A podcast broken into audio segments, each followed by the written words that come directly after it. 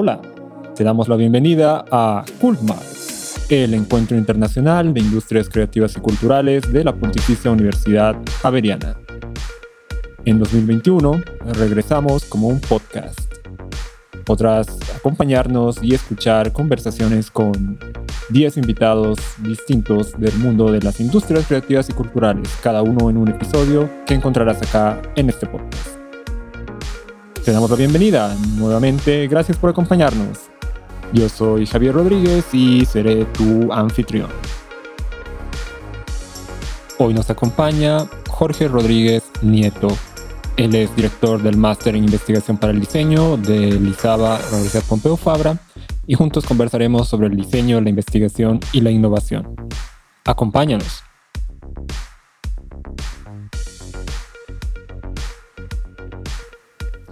Hoy estamos con Jorge Rodríguez Nieto. Él es eh, director del máster en investigación para la innovación y el diseño de la Universidad Pompeu Fabra, Elizaba. Él tiene estudios en publicidad, con una especialización en comunicación corporativa por la Universidad Jorge Tadeo Lozano en Bogotá. También tiene estudios en la Universidad de los Andes, en artes visuales con especialización en nuevos medios y administración y tiene estudios también de posgrado en gestión cultural por la Universidad de Barcelona. También ha estudiado en la Universidad del Rosario, Westminster University y el Birkbeck College de Londres. Es uno de los directores ejecutivos de Design Thinkers Group, además de ser profesor en, en Elizaba. Ha colaborado y trabajado con empresas como HBO Time Warner, como el Ayuntamiento de Barcelona, como SEAT, eh, Sony Pictures, como algunas instituciones públicas colombianas y de la cooperación internacional. A nivel universitario, también ha sido profesor en la Universidad Nacional de Colombia y ha trabajado con el European University Business School de Rotterdam y otras instituciones educativas a nivel global. Jorge, muchas gracias por aceptar nuestra invitación y compartir estos minutos con nuestra audiencia. Muchas gracias a ti por invitarme. Bueno, Jorge, hace unos minutos escuchábamos en tu presentación que tú trabajas en, múltiples campos con, la línea conductora del diseño, eh, por ejemplo, en educación, investigación, consultoría y obviamente como diseñador, por lo que me imagino que, muchas eh, de las personas que nos hemos visto hace un año y medio, un año y ya ocho meses lanzados a la incertidumbre de la pandemia, podríamos haber acudido a alguien como tú, y seguramente muchos lo hicieron, para pedirte, no sé, guía, consejos, qué hacer. Y yo creo que nos vamos a ir eh, tocando cada uno de estos puntos a lo largo de esta, de esta charla, pero me gustaría comenzar con, con una pregunta tal vez inusual en relación a no sé si tú te imaginabas que ya se te podía venir esta, eh, esta demanda de, apoyo, de, guía, de consultoría durante la, pandemia, pero ¿qué fue lo primero que hiciste tú? O sea, el momento en el que te diste cuenta que teníamos que adaptarnos a un escenario totalmente imprevisible y además eh, incierto en, lo absoluto, ¿no? Entonces tú, ¿qué fue lo primero que hiciste en ese momento? Eh, quizás, bueno, no, no lo no lo cotidiano mundano, pero como para mantenerte ahí en tu práctica profesional y esta que decíamos que toca el diseño desde tantas perspectivas distintas? Bueno, la, la pandemia es algo que evidentemente nos sorprendió a todos, era como algo que nuestras generaciones no han visto. Y sí que veníamos ya como un poco acostumbrados o con la idea de que el cambio es constante y de que vivimos en la eh, sociedad líquida de Bauman y, digamos que la gente tiene eso muy presente. Yo, yo, trabajo con empresas grandes, pequeñas, gobierno, y es, digamos, una constante que, que tienen ellos. Digamos que será un precedente, pues que ya estaba, ¿no? Como el constante cambio, la adaptación, eh, la incomodidad ¿no? de, que generan los cambios, pero un cambio así tan brusco y tan súbito no era algo que la gente esperaba. Eh, mi trabajo realmente es em, un poco ayudar a las, a las empresas, que, a las personas que están dentro de empresas y organizaciones a poder flexibilizarse un poco mentalmente, a poder hacer más adaptables, a poder ser más, digamos, a poder navegar, ¿no? Situaciones de cambio y de imprevisibilidad, ¿no? Entonces un poco ya estaba pues como en el chip, un poco ya estaba en la conversación que tenía con, con bastante gente. Y sí que se, lo que sucedió fue que se acentuaron muchas conversaciones, ¿no? Eh, porque claro, surgieron muchas cosas desconocidas y ante lo desconocido, pues tendemos a pedir ayuda. Fueron muchas cosas al mismo tiempo, la verdad, según, según la pandemia fue llegando y según se fue agudizando también, digamos, la, el encierro, eh, muchas preguntas surgían. Hicimos un proyecto que se llamaba Global Human Research, eh, y de hecho, lo que buscaba era entender ¿no? cómo la gente estaba asimilando este cambio tan brusco, este cambio tan inesperado. En, lo hicimos en 30 países con una red de investigadores, estuvo muy interesante. ¿Y cuáles fueron sus hallazgos? ¿Qué, ¿Qué, pudieron ver? Y si es que esto lo, lo, hicieron como en qué momento de la pandemia, durante los primeros meses, semanas, ¿no? Y de más de encierro y cuáles fueron los, los hallazgos. ¿Nos puedes compartir un poco de esto, Jorge? Sí, claro. Comenzamos a finales de marzo, tal vez principios de abril. Eh, nos movimos rápidamente para, bueno, ya, ya teníamos como una red eh, a través de Design Thinkers Group y a través de la universidad, pues ya teníamos un una red de gente entrenada para hacer este tipo de cosas. Y como en realidad estábamos todos atrapados en nuestras casas, pues no fue difícil que la gente se diera tiempo, ¿no? Para, para hablar y también la gente necesitaba expresar muchas cosas. Lo, de, en cuanto a los hallazgos, es curioso porque pensábamos que eh, a lo mejor iban a ser muy diferentes en diferentes lugares del mundo, ¿no? A lo mejor alguien que estaba en India iba a tener opiniones o preocupaciones diferentes a, yo que sé, Rusia o Estados Unidos. Pero una cosa muy interesante y a la vez muy bonita que nos dimos cuenta fue que la mayoría de las preocupaciones eran básicamente humanas. Entonces, mm, a pesar de estar como en culturas diferentes, en sistemas políticos o sistemas económicos diferentes o diferentes posiciones sociales, etcétera. Muchas de las preocupaciones eran esenciales, ¿no? Muchas de las preguntas eran esenciales sobre, sobre lo humano, ¿no? Sobre el futuro, sobre el presente, sobre eh, cosas muy, muy fundamentales, ¿no? La familia, las amistades, eh, este tipo de cosas, y eran repetitivas alrededor del mundo, ¿no? Eh, lo mismo te contestaba alguien en México que, que en Alemania o que en Japón. Entonces estaba, esta, esa parte fue muy interesante. Obviamente luego había como temas muy específicos que, que causaban como mucha angustia.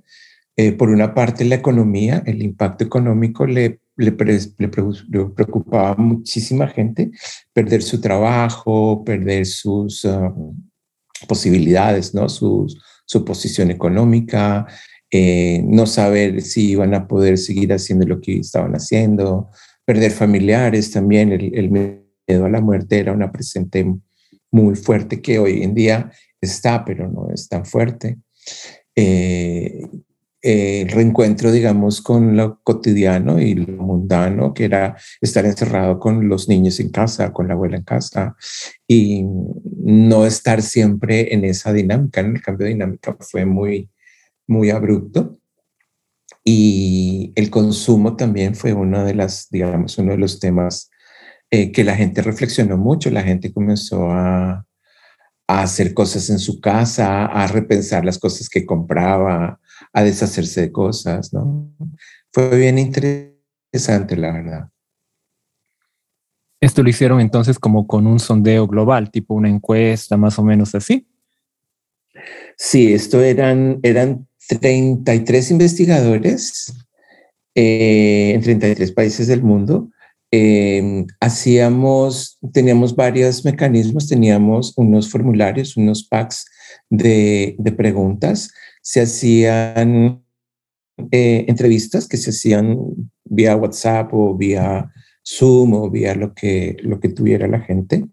Y luego también había un repositorio, digamos, de imágenes cotidianas que la gente iba poniendo allí, ¿no? Como una imagen, una frase, eh, un audio, una imagen, cosas así, en donde se veía un poco más explicado lo que la gente estaba, estaba viviendo, ¿no? Y, y digamos que tenía un toque también más personal.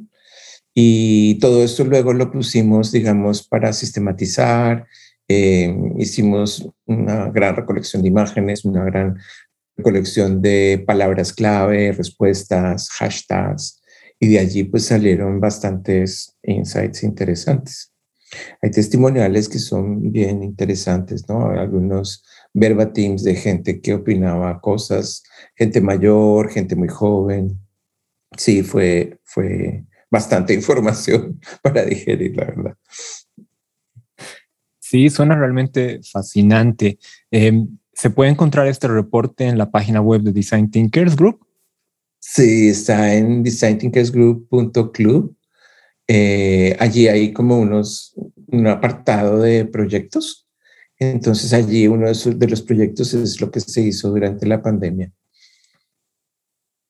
Súper, entonces ahí queda la invitación también para las personas que nos escuchan para poder acceder a este a esta web y encontrar ahí también los resultados de la investigación que nos estaba comentando hace un momento Jorge.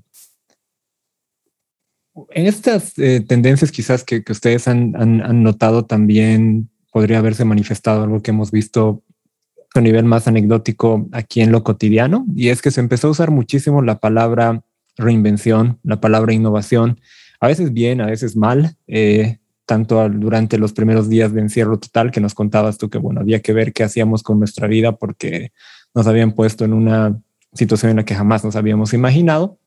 Y también después, ¿no? En lo que se empezó a llamar nueva normalidad.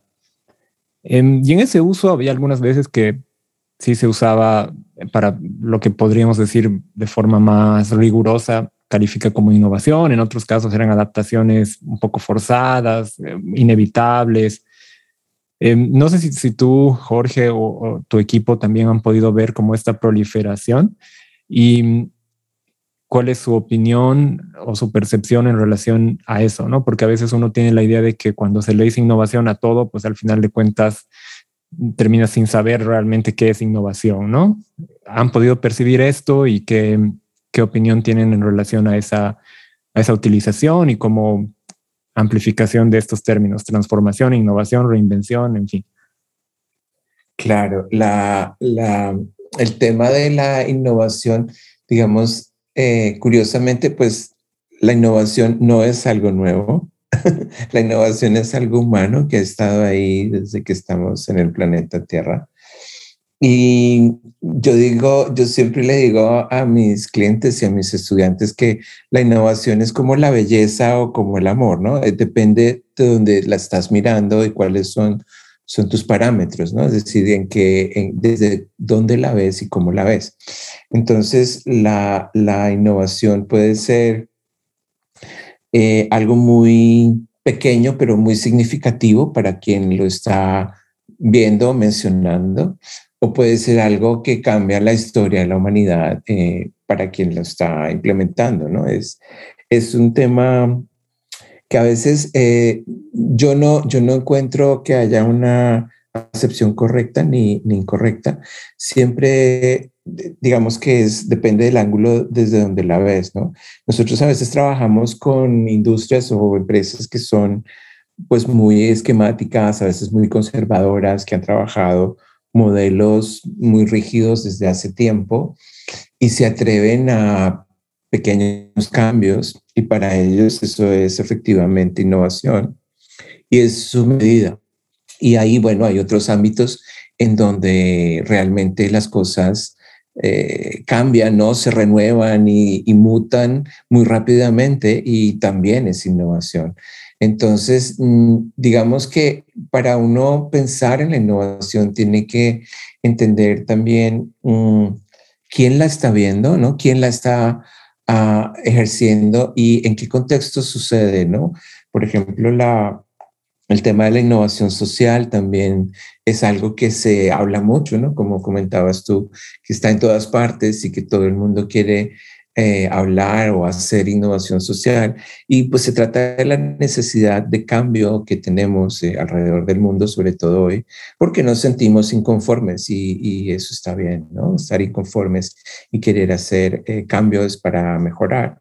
Yo pienso que siempre es algo, es una pulsión humana y, y, es interesante. Estoy totalmente de acuerdo contigo y es una cosa que a veces me toca a mí también eh, abordar cuando estoy hablando con estudiantes o colegas que tienden como mucho a, hacer sinónimos de desarrollo tecnológico, sobre todo tecnologías de avanzada con innovación, ¿no? Y que es un poco tal vez un problema de, la comunicación también, ¿no? Que bueno, las cosas que salen más en las noticias son invenciones, son nuevos desarrollos tecnológicos, eh, en fin, cuando innovación puede ocurrir, como nos decías tú, en distintos ámbitos, escalas, sin necesariamente pasar por, por tecnologías sofisticadas, ¿no? ¿Nos puedes dar tal vez algún ejemplo de, innovación? Puede ser durante estos últimos periodos de, pandemia o, o antes, que tú hayas visto que no requerían estos grandes desarrollos de tecnologías o tecnologías digitales para lograr lo que podríamos reconocer como innovación? Hay muchísimos casos. Yo creo que, yo creo que volviendo al punto que tú mencionas, yo creo que eh, relacionamos el tema de la innovación con el tema de la tecnología, porque digamos que la tecnología es como nuestra religión actual, ¿no? Es decir, es un credo. Entonces, todo lo relacionamos eh, con la tecnología y, es, digamos, algo que nos, que nos enmarca eh, ampliamente en esta época. Digamos que es el espíritu de la época y por eso creo que la gente relaciona mucho em, eh, innovación con tecnología. Sin embargo, lo que, lo que tú me comentas, pues sí es cierto. Hay, hay por ejemplo, eh, mucha, mucha innovación en las maneras de pensarnos, ¿no? La manera de entender cómo estamos en el, en el planeta y la manera de agruparnos socialmente ha cambiado muchísimo, ¿no? Por ejemplo, eh, si hablamos de temas políticos o temas de género, eh, los últimos 10 años han traído muchas reivindicaciones, muchas transformaciones en la manera como se componen, por ejemplo, las familias o las comunidades. Y eso es innovación, eso es innovación eh, social pura, ¿no? Es decir, que podamos, eh, yo qué sé, reconocer eh, derechos, que podamos reconocer em, fronteras nuevas o, o, desaparecer fronteras, ¿no?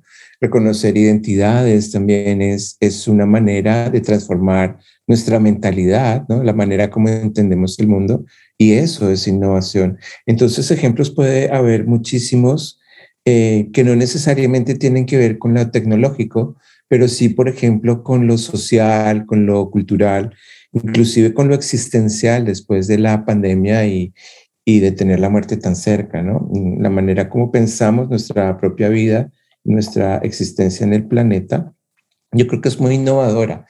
Y, lo podemos ver en las, en las nuevas generaciones también, ¿no?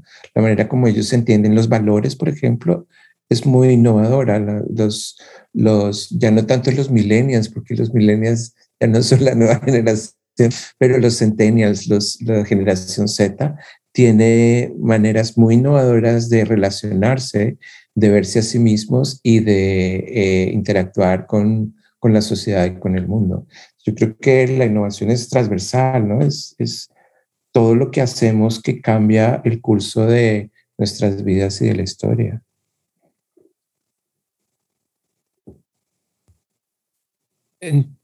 Este caso nos estamos como acercando a una idea en la que podríamos decir la innovación se parece en muchos casos. Bueno, la podemos reconocer cuando ocurre, ¿no? Y generalmente está conectada con procesos de cambio, de transformación, en las que se hacen las cosas distinto, mejor, no necesariamente en términos de eficiencia, sino puede ser cambios en lo, en lo simbólico, ¿no? Tipo, como tú nos contabas, Jorge, inclusión de, de la fuerza, de las mujeres en la fuerza laboral, podría ser como reconocimiento de derechos, pero por supuesto también ah, lograr que un motor funcione con menos eh, combustible también puede ser una forma de innovación, ¿no? A mí una de las definiciones que me gusta es la que conjunta la innovación con la creación de valor, ¿no? Y es un valor que además se define desde, eh, bueno, el diseño del usuario, pero también podría ser una audiencia, podría ser un grupo social, unos stakeholders. Em, pero bueno, esto ya empieza a sonar, me doy cuenta como, como profesor, ¿no? Y, y profesor en el sentido como de, esto es difícil de llevar a la práctica, ¿no? Tal vez ahí me puedes dar una mano tú para decir, ok, cuando estoy hablando con alguien que quiere comenzar estos procesos innovadores, a implementarlos, a hacer algo ya con, con las manos, digamos, bueno, ahora qué hacemos, ¿cómo podemos llegar a estos resultados que que sí los podemos identificar como innovadores, es decir, cuáles podrían ser los primeros pasos o, los senderos que podríamos explorar. Normalmente las, las organizaciones con las que yo trabajo detectan la necesidad de la innovación eh, por la interacción que tienen con el entorno, normalmente su mercado o su, o su digamos, sus, sus actores más inmediatos y notan los cambios. Eh, lo que notan es inestabilidad. Entonces, siempre de ahí viene la detección de la necesidad de hacer algo. ¿no? Creo que el miedo es un detonador de la innovación. Eh, y, claro, la, la innovación normalmente la vemos desde un aspecto muy positivo, pero existe innovación que es muy negativa, ¿no? Ahí hay muchos, digamos, desarrollos y muchas eh, cosas eh, increíblemente geniales que, bueno, que no construyen, sino que destruyen. Entonces, eh, lo primero que se detecta en realidad es una necesidad de hacer algo con respecto a una situación, ya sea que tú estés en una posición de mejorar el entorno, la vida de las personas, o definitivamente todo lo contrario, ¿no? Es decir, si tú necesitas desarrollar, yo qué sé, un arma destructiva eh, por X o Y motivo, porque eres, yo qué sé, un dictador o lo que sea, pues esa es una necesidad de cambio, ¿no? Y esa necesidad de cambio viene por, por romper la situación actual, ¿no? Entonces, siempre a nivel personal y a nivel eh, comunitario y a nivel digamos, eh, colectivo, también se sienten esas necesidades. De ahí, lo primero que tiene que hacer, digamos, ese, esa persona o, esa, o ese grupo es entender muy bien qué está pasando, cómo lo quiere cambiar y hacia dónde lo quiere llevar, ¿no? Eh, y es un poco un proceso de investigación al final, ¿no? Es como un proceso de, de, ok, ¿qué está pasando? ¿Por qué está pasando? Cómo lo puedo cambiar, qué es la necesidad que tengo y hacia dónde lo quiero cambiar. Hay un, hay un libro muy interesante que se llama El lado oscuro de la innovación y, y es, bueno, es muy interesante porque narra, narra casos en donde la innovación es, es muy perversa, ¿no? Mm, con mis estudiantes yo voy cada año, bueno, antes de la pandemia, espero poder ir este año también, vamos a Múnich, en Alemania, y en Múnich está Dachau, y Dachau es un, eh, era un campo de, trabajo de, de, la Alemania nazi, en donde se inventaron todos los inventos más terribles, las cámaras de gas, todo lo más terrible se inventó allí, y allí se prototipaba y allí se, se creaban todos estos elementos y era un centro de innovación. Entonces, claro, dependiendo de la necesidad que se detecta o lo que quieres hacer con ella, eh, pues comienzas un proceso que normalmente está dirigido al cambio, ¿no? A la afectación, al cambio, a la transformación de un grupo, de una sociedad, de un negocio, de lo que tú quieras transformar. Creo que es muy importante esto que nos trae esa atención, Jorge, que incluso pensando en, aplicaciones más eh, tradicionales, ¿no? De, de, la innovación, volviendo al origen del término, incluso de Schumpeter, ¿no? Ahí hace más de 100 años, ¿no? En 1910, toda esta idea de destrucción creativa lleva a unos desequilibrios, ¿no? Que, que pueden, sí, digamos, desde una perspectiva macro, así de un modelo económico, dices, eventualmente vamos a llegar a un equilibrio, ¿no? En el que las personas que pierden el empleo, que antes arreglaban máquinas de escribir y, ahora ya no se usan máquinas de escribir, tendrán que buscar desarrollar otras capacidades para trabajar y, encontrar un empleo eventualmente, porque ahora necesitaremos personas que arreglen eh, computadores, ¿no? Ordenadores, no ya no máquinas de escribir. Pero claro, durante ese proceso hay como unos efectos más micro, más humanos que, que los estamos viendo que, por ejemplo, en Estados Unidos, en ciudades eh, muy industrializadas que hace 30 años eh, se dedicaban a la producción de automóviles o de, maquinaria pesada, ahora hay gente que todavía está en edad absolutamente laboral, ¿no? De digamos 40, 50 años, pero no tiene forma de insertarse en el, en el mundo laboral porque no dicen, bueno, aprende a, codificar, ¿no? Pero no es tan sencillo como, bueno, es, eso, ¿no? Aprender a, a programar. Y esto nos, nos da lugar a problemas de índole social, política, que hemos visto eh, como que alimentan también descontentos y algunos movimientos políticos, eh, digamos, de índole un poco más, más eh, complejo y no siempre positivos, ¿no? Ahí creo que sería bueno que pongamos un poco de, pausa en torno a la idea de investigación, ¿no? Porque para detectar estos desequilibrios, estos, estos lugares en los que se puede mejorar, ya sea a nivel de uso de usuario o, de, o de performance de un, de un, equipo, de un producto, o incluso a nivel ya de, sistemas sociales, hace falta conocer y, e investigar, ¿no? Tú eres director de un máster en investigación para, para diseño, ¿no? Y lo que generalmente conocemos como, investigación en el lado más académico tiene que ver con la innovación, o perdón, con investigación más de tipo del método científico, ¿no? De probar unas hipótesis eh, con unos experimentos y que luego puedas replicar eso porque sabes que cada vez que mezclas compuesto A con compuesto B, te va a salir compuesto C. Esto quizás es similar, quizás no en el caso de investigación para diseño. ¿Nos puedes contar a, la audiencia, eh, a mí, cómo funciona la investigación en diseño y en qué se parece o no a esta investigación más eh, tradicional que conocemos en las ciencias?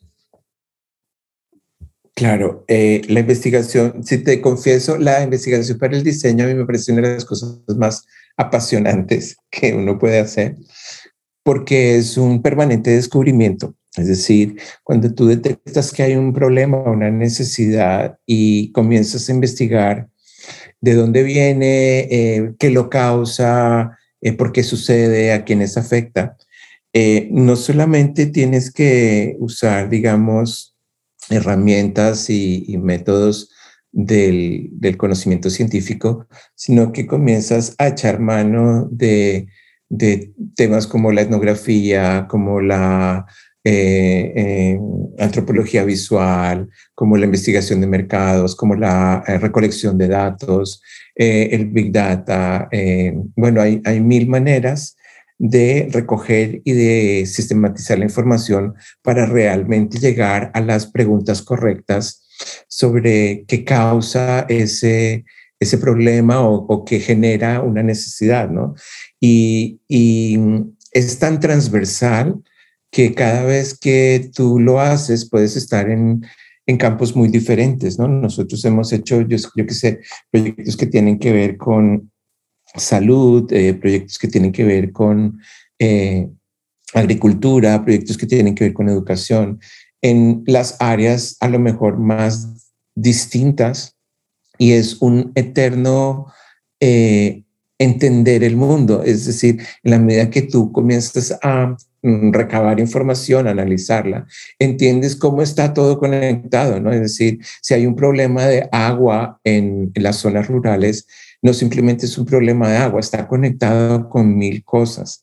Y allá hay un tema que a mí me encanta, es, me apasiona, y es el pensamiento sistémico, ¿no? que allí se conecta mucho con la investigación. Haciendo investigación te das cuenta de que todo es un sistema. Y en diseño, todo lo que tú creas, es decir, para solucionar un problema, tiene que encajar en un sistema, tiene que estar, a ser parte de un sistema y tiene que funcionar en ese sistema eh, para poder que fluya, es decir, y que efectivamente genere una solución. Entonces es bien interesante, eh, por un lado, entender cómo funcionan las cosas y pues eh, debajo de eso está esa estructura es el pensamiento sistémico, que es por qué sucede todo lo que sucede y con qué está conectado.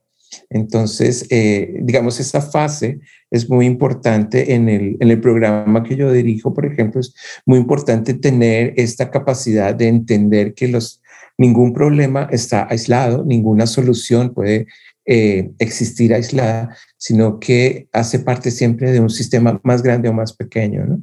Entonces, esa es, digamos, la, la, investigación que nosotros hacemos, hecha mano de muchísimas herramientas, dependiendo del tipo de problema al que nos estamos aproximando. Si es un problema social, si es un problema de negocios, si es un problema de productos, si es un problema mm, comunitario, etcétera, etcétera. Eso es bien apasionante. Ahí una diferencia que yo identifico es, por ejemplo, si yo estoy tratando de hacer una investigación para, no sé, publicarla en algún, en un journal, lo que haría es, bueno, diseño esta, esta tijera y mi hipótesis es que si se las doy a, las personas van a poder cosechar el doble de lo que cosecharían antes. Se las doy, hago un, un diseño ahí de mi experimento y puedo medir cuánto cosechaban antes y cuánto cosechan ahora con estas nuevas tijeras. Pero donde veo realmente la diferencia es en lo siguiente. Si resulta que las personas no cosechan el doble, sino cosechan apenas 1.2 veces más de lo que podrían cosechar, tengo que rechazar mi hipótesis y hasta ahí llegué.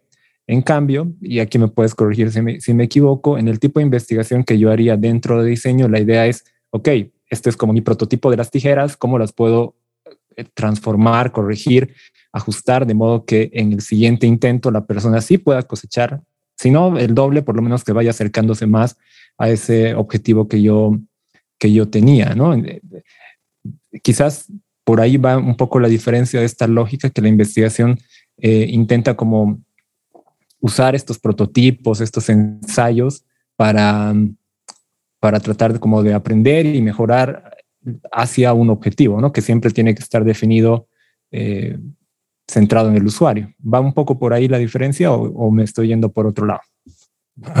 Sí, va un poco por ahí. La diferencia es que, digamos, en diseño las hipótesis eh, son, no son, digamos, un objetivo final, es decir, validar una hipótesis no es un objetivo final, sino que es parte del proceso de diseño, como dices tú, para mejorarlo y lograr solucionar el problema. Es decir, el centro de la, el centro de la investigación no es la hipótesis, es la solución del problema. Entonces, dentro, de, dentro del proceso de generar esa solución, sí que se formulan muchas hipótesis y se usan muchos referentes, claro, de, de, por ejemplo, experimentos o prototipados que hayan sucedido antes o de resultados de investigaciones que hayan habido en otros lugares.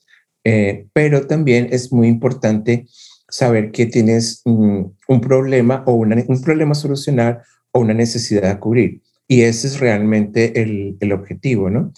En, cuando tú creas em, un proceso de diseño, eh, te puedes encontrar que generas la solución o te puedes encontrar con que has reformulado el problema, es decir, que el problema con el que comenzaste no es realmente el problema que tienes que solucionar, sino que hay más cosas eh, que lo componen.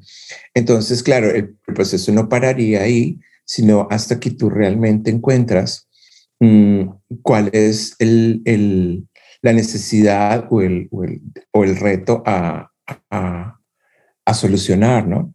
Entonces, siempre debe terminar como con una solución. Aunque hay procesos de diseño, por ejemplo, en donde tú tienes una hipótesis, piensas que algo es posible, pero en el proceso de diseño se detiene muchas veces eh, por la capacidad, por ejemplo, de producción que pueda existir o por la capacidad de mm, circulación, es decir, de hacerlo de verdad accesible, que pueda existir o no existir, ¿no? Es decir, si tú vas a crear, yo sé, coches, automóviles deportivos para, no sé, la, el desierto, pues digamos que allí la, posibilidad de, de, que haya una solución a ese problema no es tan alta, a menos que tengas todos los medios para eh, generar esa solución, ¿no? Luego otro tema es cuando el diseño es realmente una solución específica para un grupo específico o masiva, ¿no? Ese es un punto que es muy importante en el diseño. ¿A cuánta gente le solucionas el problema? Claro, claro, claro. Y ahí creo que también hay otra diferencia fundamental que para hacer un estudio de estos experimentos, pensemos en las pruebas clínicas que se hicieron para las vacunas del coronavirus. Había que tener como un diseño muy claro y además muy pensado antes de lanzarse a hacer las pruebas, aunque se hizo pronto. Em, a diferencia de lo que creo que muchas veces ocurre en, una investigación más aplicada hacia el diseño, que es tienes que intentar probar lo más pronto posible tus hipótesis, ¿no? Y desarrollar un prototipo de baja fidelidad, un prototipo lo más eh, rápido y sencillo posible que cumpla lo que tú necesitas para aprender y seguir replanteando el problema, como decías tú, eh, tal vez descubrir que no era esa la, la causa real y si no hay que abordarlo de otra manera, en fin. Y ahí es donde me gustaría que, que nos vayamos ahora. Eh, prototipo, ¿no? O sea, todos más o menos entendemos qué es un prototipo cuando lo vemos, ¿no? Un poco como cuando vemos innovación, reconocemos, ah, sí, esto es innovador. Pero al momento ya de prototipar, siempre la tendencia, creo, como de, tratar de, complejizar un poco ese prototipo más allá de lo necesario. ¿Cómo abordas tú en, tu trabajo, cómo recomiendas que en estos procesos de investigación desarrollemos ese primer prototipo que nos permita arrancar el ciclo este de aprender, medir y volver a evaluar eh, lo que hemos hecho? Pues mm, la clave de un prototipo es entender que el prototipo está hecho para que falle y, para que aprendas. Mm, digamos que a veces la gente piensa que el prototipo es el paso inmediatamente anterior a una solución. Y en realidad el prototipo es algo que haces mm, básicamente para que salga mal y tú puedas aprender cómo mejorarlo. Digamos que es, es, un tema, es un tema bien interesante porque tiene que ver con el hecho de fallar, de aceptar que queremos que falle para aprender cómo mejorarlo. Entonces, mm, nuestra sociedad está más dirigida hacia el éxito que hacia el fracaso. Y nosotros cuando creamos un, un, prototipo queremos ver en qué fracasa, no tanto en qué triunfa pero en qué fracasa, porque allí es donde están las mejoras posibles y allí es donde realmente está la optimización y potencialmente la innovación. Entonces, una, una, una cuestión muy importante en el momento de prototipar es no preocuparse de que un prototipo sea demasiado perfecto, sino que realmente te pueda dar información para mejorar.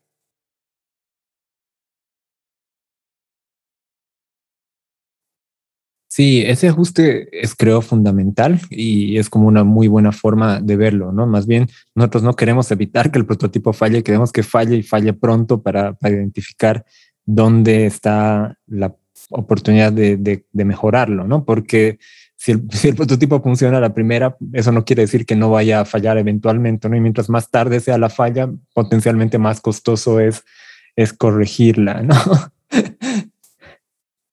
Bueno, em, Jorge, em, el siguiente punto que me gustaría conversar contigo es eh, ya pasando al rol más de, em, de, docencia, de educador que tú también desempeñas. Eh, yo, yo, igual. creo que cada vez más estamos viendo como que surgen retos de innovación, retos de diseño en distintos campos, ya no solamente en lo que podríamos llamar negocios o como trabajo más aplicado a, desarrollo de productos o en contextos de mercados, etcétera. Em, sino que tenemos como grupos mucho más eh, eh, diversos y complejos en cuanto a los backgrounds que tienen, ¿no? Eh, ¿Tú qué habilidades o qué competencias crees que, son transversales y que podríamos tratar de enseñar o de fortalecer desde nuestro lado como, como docentes, como, como educadores, de modo que este trabajo dentro de, equipos que buscan soluciones innovadoras o que buscan implementar soluciones innovadoras a retos eh, que, también cada vez son más complejos. Pues bueno, ¿qué habilidades, qué competencias crees que son súper importantes que, las vayamos eh, desarrollando? Yo, creo que una cosa muy importante eh, a desarrollar es la noción de, mm, no sé si es humildad, pero es, digamos, una mm, mentalidad abierta a que las cosas no salgan como uno espera. Y eh, esa flexibilidad mental, digamos, esa, ese permitirse em, que las cosas no sean como uno espera o como uno quiere, es muy importante. Sobre todo en las nuevas, las nuevas generaciones están muy acostumbradas a que todo sale como las cosas esperan, como les han dicho, ¿no? Y digamos que lo imprevisto les cuesta un poco. Yo, yo trabajo desde hace 12 años con este programa. Me encuentro que lo que más le cuesta a muchos perfiles es tener un plan y que no se cumpla o tener unas expectativas y que no sucedan. Yo creo que esa es una parte muy importante hoy en día eh, la, capacidad de entendimiento y de adaptabilidad, digamos, ser flexible mentalmente es muy importante y la capacidad de mm, ver que las cosas eh, que no funcionan simplemente están funcionando de otra manera y tenemos que poder ver cómo funcionan, ¿no? Eh, es decir, esta, esta mentalidad orientada a un objetivo específico que nos ha enseñado digamos, la educación por mucho tiempo, eh, nos limita a la hora de entender realidades nuevas o a la hora de entender dinámicas nuevas. Entonces es muy importante uno, digamos, desencajarse y decir, ok, ¿cómo está funcionando esto? ¿no? Esa es una, esa es una cosa que es difícil de manejar, la decepción, la, el fracaso o lo que aparentemente es un fracaso. Luego, otra cosa que es muy importante, y esto es pues un, tema recurrente y muy machacado, es la empatía, ¿no? Es decir, cómo entiendo yo eh, que ven el mundo otras personas o que solucionan sus problemas otras personas o las necesidades que tienen otras personas. Es un ejercicio muy difícil porque no somos otras personas, somos nosotros mismos, pero sí que se puede uno aproximar a esa, a esa visión, ¿no? Eso creo que es algo muy importante. Y la última que te quería comentar es la resiliencia, ¿no? La capacidad de eh, continuar las cosas, de insistir, ¿no? Y de poder apreciar cómo mm, a veces no todo es inmediato e instantáneo, sino que tiene un proceso y que se tiene que ir construyendo poco a poco, ¿no? La, yo creo que la resiliencia es una, una cualidad muy interesante, sobre todo en esta época. Me encantan estas tus respuestas porque son como eh, al mismo tiempo algunas características, algunas habilidades muy, muy humanas que las tendríamos que tener como casi innatas, tipo la empatía, pero que al mismo tiempo, eh, si no hacemos un esfuerzo consciente de desarrollarlas, es bien difícil poder eh, como apalancarse en eso en el momento en que lo necesites, ¿no? Y, lamentablemente creo que eh, en muchos casos nos enfocamos en el desarrollo de unas habilidades más, más técnicas, menos de estas que se llamarían en negocios soft skills, que sí que pueden ser eh, claves, ¿no? ¿Tú cómo crees que se puede trabajar particularmente en el caso de la empatía, ¿no? Para tratar de desarrollar esta capacidad de ponerse en los zapatos del otro, que al final de cuentas es clave para entender estas necesidades que decíamos, volviendo a una de nuestras primeras preguntas, son muchas veces las semillas de procesos innovadores y, de cambio, ¿no?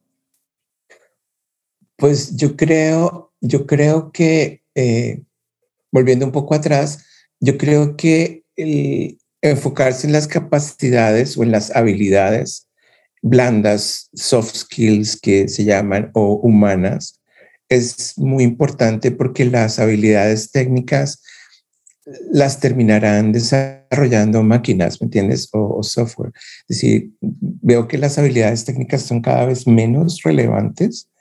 Eh, existe la automatización, la inteligencia artificial que en algún momento lo hará mejor que una persona, pero estas habilidades como la empatía o esta capacidad eh, de entender las cosas en otro nivel y en otra dimensión, mm, tal vez se demore mucho más la, lo técnico en alcanzarlo, ¿no? Y son propias del humano.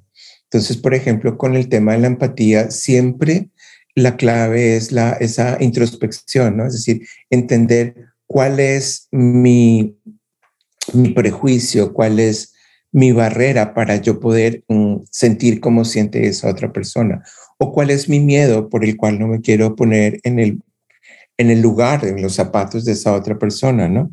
Eh, tendemos a, temer mucho a la, digamos, a la incomodidad, ¿no? A, la, a la, a la, al disconfort, pues, eh, y nos parece que eh, como estamos, estamos bien. ¿No? Y las personas que, digamos, no tienen la capacidad de ver lo que otros eh, les interesa o lo que los otros sufren o padecen o, les incomoda, es porque no quieren estar ahí, es decir, no quieren esa necesidad ni esa eh, incomodidad, ¿no? Pero yo creo que, por ejemplo, los actores son, un buen actor debe ser un gran un, gran empatizador con, con, la gente para poder entender cómo viven y piensan otros seres, otros personajes, ¿no? Y poder encarnarlos. Es, em, existe el, tema este de George Orwell, ¿no? Que se fue a, a los barrios más bajos de Inglaterra para poder entender cómo vivía la gente y poder escribir. Es decir, si él no lo sentía, no lo vivía, no lo iba a poder escribir desde su mansión. Entonces, creo que ese es un ejercicio muy importante, ¿no? Vivir situaciones que están fuera de nuestro universo, por lo menos mental o de nuestro entorno inmediato, y sumergirnos en realidad situaciones que nos son ajenas. Eso nos abre la mente y eso nos permite entender el mundo de manera más amplia, por ejemplo, con el caso de la empatía.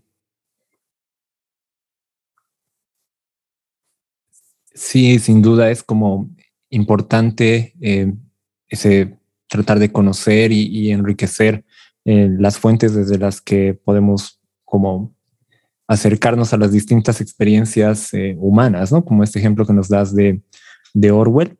Otro mm, elemento que yo encuentro bastante retador para mis estudiantes cuando tratamos de trabajar temas de, innovación y de emprendimiento es este que tú igual lo mencionabas entre las las competencias, habilidades que, que son claves, y es ese aprender a lidiar con la ambigüedad más que la incertidumbre, ¿no? Porque al final de cuentas la incertidumbre se la puede tipificar, ¿no? Digamos, tienes unas franjas de probabilidades y, y una inversión que puede ir de una u otra forma, pero ya la ambigüedad es cuando directamente no tienes ese marco, ¿no? Y, esto ocurre mucho en, lugares en los que no solo tienes que buscar una respuesta, sino plantear tú mismo las preguntas, ¿no? Y es algo para lo que no estamos entrenados dentro de los sistemas educativos tradicionales que nos, nos invitan más bien a responder cosas y te dan un premio si respondes bien y, al revés si las respondes mal. Exactamente. Em, la, la, ambigüedad yo creo que es un, un fantástico ejercicio mental para desarrollar la, supervivencia por una parte y la inteligencia también, ¿sabes? La recursividad es, es muy importante no tener las cosas aseguradas. Claro, claro. y ahí, ahí bueno, no, eh, no, sé si, si se notó en tu acento, pero las personas que nos escuchan tal vez están detectando que tú, aunque nos, nos hablas ahora desde Barcelona, eres colombiano, ¿no? Y ahí esto, yo no, no soy de Colombia, vivo aquí hace algunos años, pero una de las primeras cosas que aprendí era esta interpretación tan, tan local del término recursivo, ¿no? Y que los colombianos son, son especialmente recursivos. Sí, es, yo creo que es una, una una característica de personalidad del colombiano. Hemos tenido tanto caos en nuestra historia que pues se, ha vuelto como una característica. Sí, es una forma de vida, el caos y, y este, estar al borde del colapso. ¿no? Bueno, esto me lleva quizás a lo que podría ser nuestra última eh, pregunta, que es súper compleja, lo sé, pero intentemos hacerla de todas formas.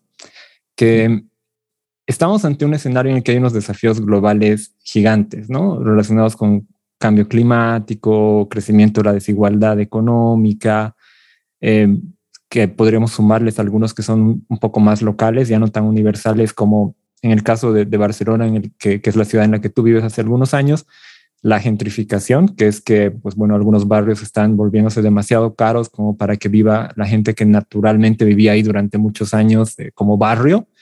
Otro podría ser la excesiva presión turística, que también, eh, pues bueno, un montón de... Barcelona no es una ciudad muy grande ni en superficie ni en habitantes, debe tener como dos millones, pero llegan como 10 o 20 veces más turistas, ¿no? Y eso genera como unos desequilibrios importantes para los dos millones que sí viven ahí. O en el caso de Bogotá, que la mayoría de nuestra audiencia puede que, tenga esto más presente, tenemos, no sé, la movilidad, que es un problema típicamente bogotano de los trancones, o la inseguridad, en fin, por mencionar un par. Pero bueno, con estos desafíos grandes en lo local o grandes en lo ya universal o por lo menos eh, planetario, ¿Qué piensas tú, Jorge, que se puede hacer? O tal vez porque yo sé que tú has trabajado con el ayuntamiento, que es la alcaldía de, Barcelona, que has trabajado en innovación social también. ¿Qué piensas que se puede hacer desde el diseño y la innovación para ayudar a, atenderlos, así sea desde lo pequeño, pero bueno, tratar de hacer algo en esa dirección? Pues yo creo que se puede hacer muchísimo.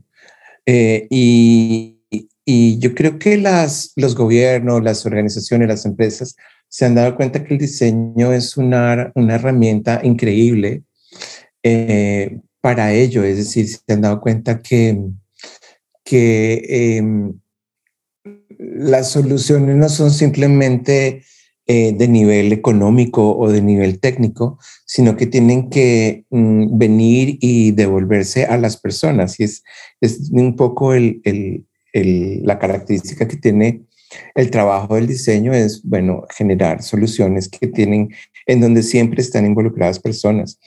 Entonces, ese, ese elemento de pensar el mundo eh, desde las personas, por ejemplo, y desde el mundo mismo, desde el planeta mismo, creo que es uno de los cambios de mentalidad que estamos eh, teniendo ¿no? en, en los últimos 30, eh, 40 años, que es positivo. Es decir, estos, todos estos retos que tú mencionas a, a nivel global, de la sostenibilidad, de eh, la, digamos, la sobrepoblación, o la desproporción en las ciudades, el desequilibrio eh, urbanístico, todo esto, son, son consecuencia de pues no pensar las soluciones desde las personas y desde el medio ambiente, ¿no? Es simplemente pensarlo a nivel de resultados muchas veces económicos o de, corto alcance, de corto plazo.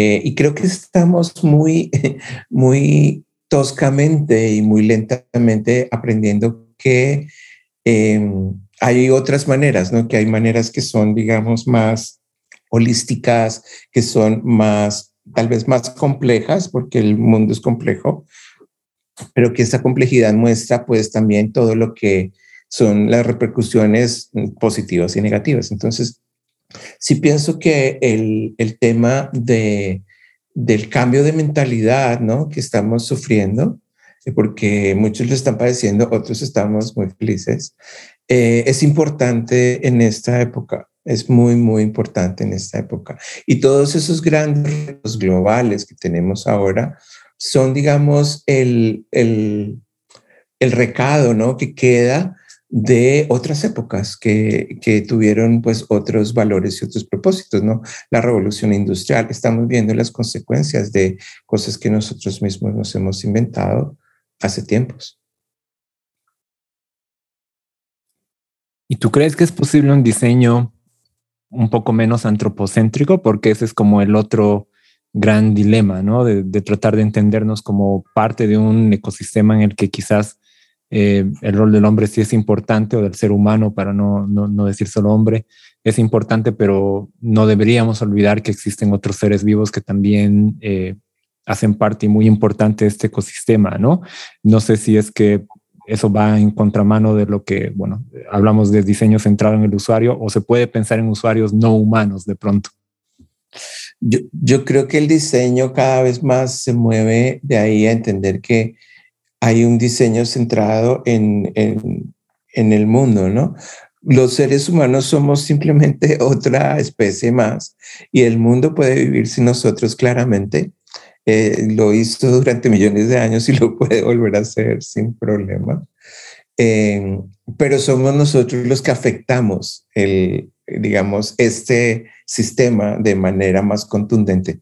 Entonces, eh, creo que allí está el punto, ¿no? De qué manera nosotros transformamos esa interacción que hemos tenido durante tanto tiempo que pues nos ha llevado a donde estamos, que de qué manera podemos transformar esa interacción y esa integración eh, en otro tipo de relación, ¿no? Eh, eh, a lo largo de la historia el hombre se ha dedicado, bueno, o la humanidad se ha dedicado a, a dominar el planeta, a dominar los recursos, a dominar la naturaleza. Y había toda esta idea de dominación, ¿no?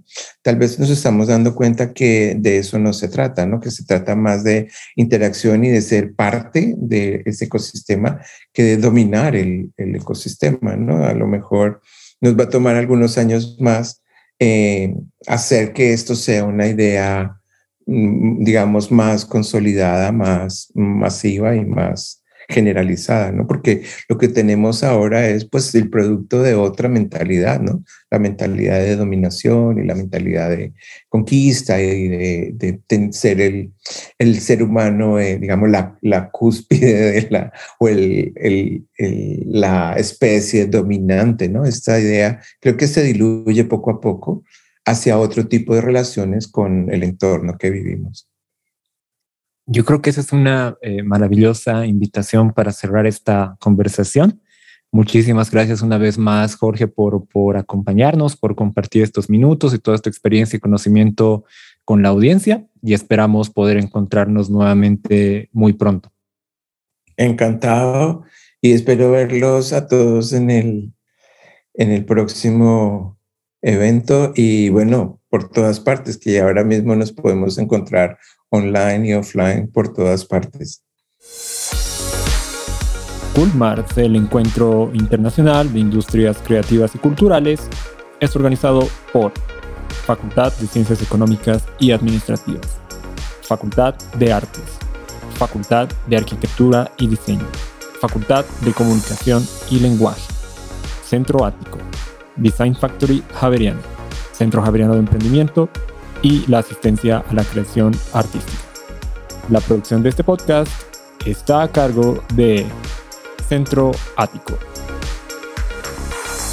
Podrás encontrar todos los episodios de este podcast en la web cultmart.com. También puedes seguirnos en las redes sociales, en Instagram, en cultmartspuj. Muchas gracias por acompañarnos. Esperamos que hayas disfrutado de esta conversación y que nos vuelvas a acompañar en el siguiente episodio de este podcast.